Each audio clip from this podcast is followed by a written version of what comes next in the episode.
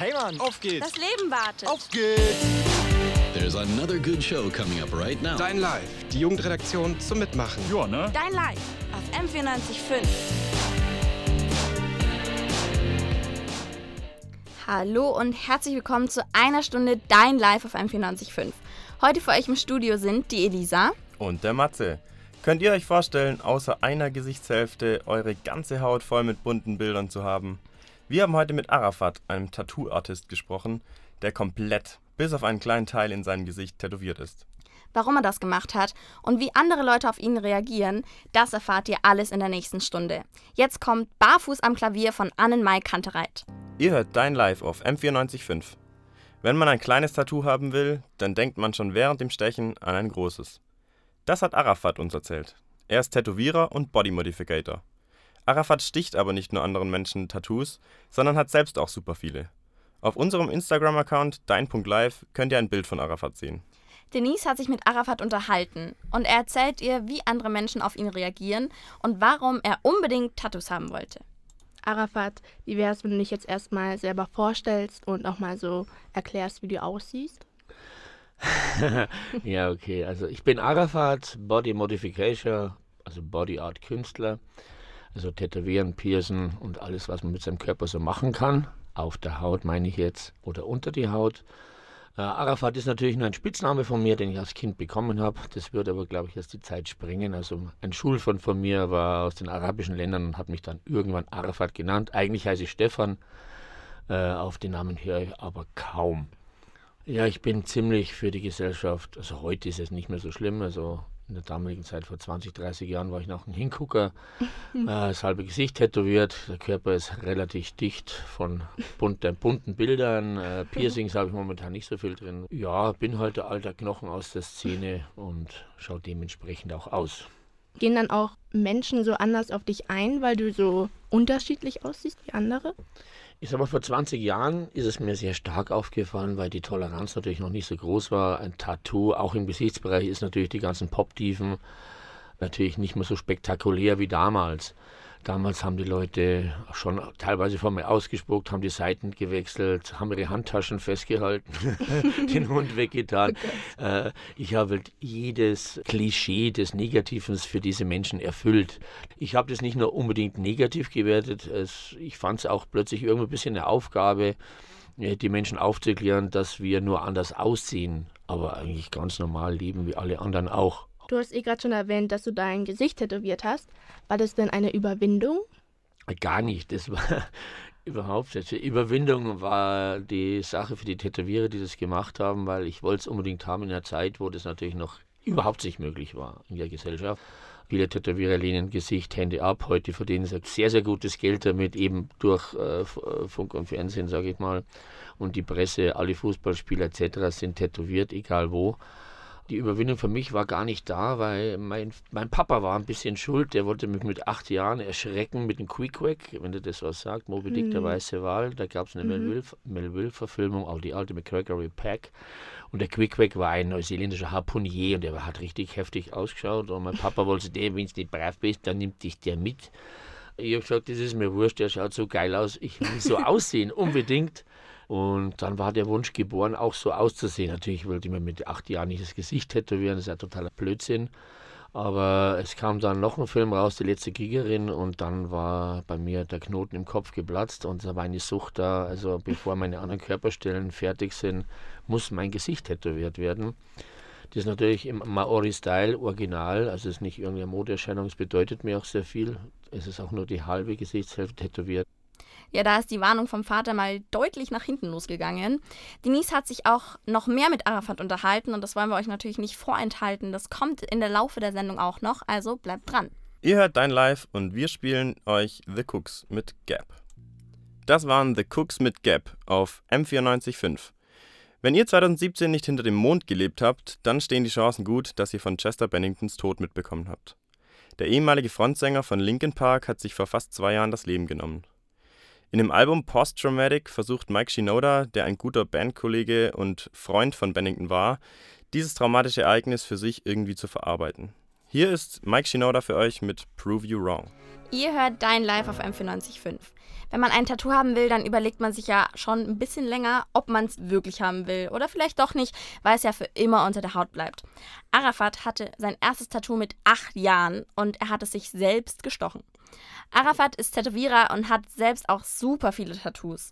Bis auf seine rechte Gesichtshälfte ist eigentlich alles, ja, sehr gut voll mit bunten Bildern.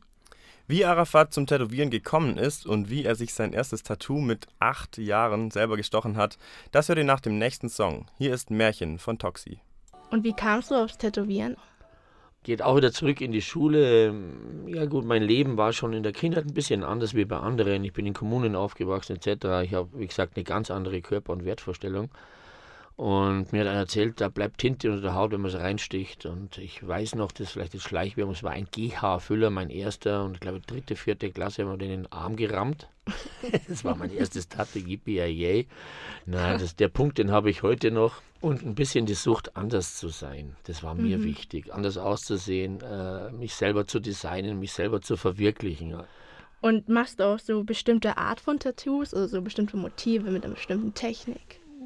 Es gibt verschiedene Techniken. Also ich sage, ich selber mag es mehr plakativ, oldschool-mäßig, dicke Linien, schön bunt. Äh, ich arbeite natürlich mit anderen Tätowierern, mit Feinlinern zusammen und so fort. Diese Aquar der Aquarellstil ist sehr gefragt. Da habe aber ich selber keinen Bock dazu, weil ich bin ein bisschen hyperaktiv und wenn ich länger sitzen muss, eine Stunde, dann wird es für mich echt eine Pflicht. Und Pflicht soll es nicht sein, mir macht es immer noch Spaß. Ich mache es jetzt schon 30 Jahre Gibt es eigentlich auch so Risiken, wenn man sich tätowieren lassen will, dass man vielleicht so allergisch darauf auf die Farbe ähm, reagieren kann? Natürlich, auf alle Fälle. Man sollte sich schon bewusst sein, wenn man zu einer Allergie neigt. Also ich meine jetzt nicht die mhm. Joghurtallergien, sondern auf bestimmte Pflanzen sollte man vielleicht einen Allergietest machen. Man kann natürlich nicht auf jede Farbe einen Allergietest machen. Äh, die Gefahr liegt natürlich bei farbigen Tattoos, äh, das ist aber das Reinheitsgebot. Es gibt es in Bayern natürlich nicht nur im Bier, sondern in Deutschland auch bei, der, bei den Tattoo-Geschichten. Und wir sind nach Österreich eines der strengsten kontrollierten äh, Berufszweige in Sachen Farbe und Hygiene. Was war so das verrückteste Tattoo, was du so tätowiert hast? Ja, die Australier sind uns da mal vor, die haben ihre Wiesentartes, ihre Mastkrüge am Hals, ja, sprechende Toaster, fliegende Schwammerl. Also es, es, es ist so äh, durchdringend, ja. Also mehr Weißwurstfrühstück auf dem Buckel haben wir mal tätowiert, ja. Das ja. war auch ziemlich verrückt. Ja, ein rosa Nilpferd mit Wasserpfeife. Also in 30 Jahren, ich könnte ein Buch schreiben, vielleicht sollte ich es mal machen, über den Irrsinn eines Tattoo-Studios. Bist du auch selber in deinem Laden anzufinden? Ja, natürlich, klar, auf alle Fälle. Also ich bin natürlich auch viel unterwegs. Also ich mache das ja, ich wollte keine Messen machen, also Tattoo Convention, aber es macht einfach Spaß, sich auszutauschen mit anderen Künstlern, mit anderen Studios. Äh, viele Freundschaften, die schon über Jahrzehnte entstehen, mhm. ja, weltweit. Das macht schon auch mal Spaß. Aber so normal, klar, bin ich in meinem eigenen Laden. Die Leute wollen dich ja sehen. Du machst auch selber die Tattoos, also wenn man äh, Ich habe lange Zeit pausiert, aber irgendwie bist du auf ein Protestchen gestellt worden. Die Leute wollen unbedingt vom Arafat ein Tattoo haben. Das heißt, ich fange gerade wieder an und werde demnächst wieder also komplett aus Tätowierer arbeiten, ja. Du hast schon so ein bisschen was erwähnt. Tätowieren kann ja eine Sucht werden es kommen viele ins Studio und sagen, ich will bloß ein kleines zum Anfang oder ich will nur ein kleines und die sind während dem Tätowieren. Es ist ja auch ein bisschen äh, Überschreiten an der Grenze des Schmerzens, obwohl es ja gar nicht so weh tut, so muss ich einfach hm. mal sagen. Aber die Angst ist natürlich da. Und wenn diese Angst überschritten ist, denken sie schon während dem Tätowieren über großes Tattoo nach. Und es ist halt äh, ein Boom gewordene Industrie, die ich nicht gut finde, sage ich ganz offen und ehrlich. Also wenn ich halt äh, 16, 17, 18, 19 hier zugehackt bis unter das Kinn sehe, das ist nicht, weil ich keine sichtbaren Tattoos mache. Ich finde die toll, aber die sind ihrer Tragweite, glaube ich, gar nicht bewusst. Der Tätowierer ist heute verantwortungsloser geworden wie früher, muss ich ganz ehrlich sagen. Ist natürlich jetzt witzig, wenn ich das sage. Aber ich lehne, wenn junge Menschen kommen, äh, es grundsätzlich ab, sich im Gesicht tätowieren zu lassen. Also das ist verantwortlich. Mhm. Man hat auch ein bisschen eine moralische Verpflichtung. Das war Arafat. Er ist Tätowierer und Bodymodificator. Wenn ihr ein Tattoo von Arafat haben wollt oder von seinen Kollegen, dann findet ihr ihn in seinem Laden in Fürstenfeldbruck in der Augsburger Straße 9. Arafat selbst hat total viele Tattoos und er hatte auch sehr früh angefangen, sich tätowieren zu lassen. Er sagt aber auch, dass man sich wirklich gut überlegen soll, bevor man sich ein Tattoo stechen lässt. Hier ist noch ein kleiner Hinweis von Arafat für euch. Bevor ich tätowieren lasst, Leute, denkt ein bisschen nach. Es ist eine Modeerscheinung geworden, ob ihr wirklich in 10, 20, 30, 40, 50 Jahren, also das, das Kontingent der ist ja wahnsinnig jung geworden, äh, wie euer Weg geht. Ihr sollt ausschauen dürfen, wie ihr wollt. Wir leben ja Demokratie und das ist das Geilste überhaupt. Ja, schmeißt eure Rechte nicht weg, aber denkt trotzdem nach, ob ihr euch damit identifizieren könnt, so auszusehen wie ich. Ja, ich weiß, wie schlimm es sein kann, aber ich habe halt ein dickes Feld, weil ich ein alter Knochen bin. Als junger Mensch hält man das oft nicht. Also denkt nach, was ihr macht. Ihr sollt es machen, klar. Es macht wahnsinnig Spaß, es schaut super genial aus. Aber vorher ein bisschen nachdenken und es eilt ja nichts. Okay, ciao, ciao. Ihr hört Dein Live auf M94.5. Tattoos sind ja so eine Sache für sich. Man sollte sich auch wirklich Gedanken darüber machen, ob man sich wirklich einen stechen lassen will. Manchmal spielen aber auch die Eltern nicht wirklich mit und äh, sagen Ausreden wie, mir gefällt es gar nicht oder warum machst du das überhaupt? Das ist doch gar nicht cool. Aber Eltern machen sich nicht nur Gedanken, ob äh, jetzt eine bunte, ein buntes Bild unter deiner Haut kommt, sondern auch, wenn es zum Beispiel um die Ausbildung oder um das Studium geht. Dann machen sie sich auch meistens Sorgen. Dazu hat Clan ein Lied geschrieben und es heißt Mama und es geht genau um dieses Thema. Ihr hört Dein Live auf M495. Musik, Musik, Musik. Viele leben ihren Traum und machen ihre eigene Musik. So auch TB Man, Moha und Yavi Dream. Die drei arbeiten als perfektes Team zusammen. Moha schreibt eher die Texte für TB Man und seit kurzem arbeiten TB Man und Yavi Dream auch zusammen und machen eigene Tracks. TB Man selbst kommt aus Gambia und ist seit zwei Jahren in Deutschland und macht hier Musik. Yavi Dream ist Spanier und lebt seit acht Jahren hier in Deutschland. Beide singen in ihrer Muttersprache ihre eigenen Lieder. Elisa hat sich mit TB Man, Moha und Yavi Dream über ihre Musik unterhalten. Was bedeutet Musik für euch? ist, ist meine Welt. Seit wann machst du Musik? Jetzt äh, zwei Jahre in Musik. Yavi Dream, was bedeutet für dich Musik? Ähm, für mich die Musik ist natürlich eine Leidenschaft, mit der ich die Welt irgendwie einen besten Ort machen kann.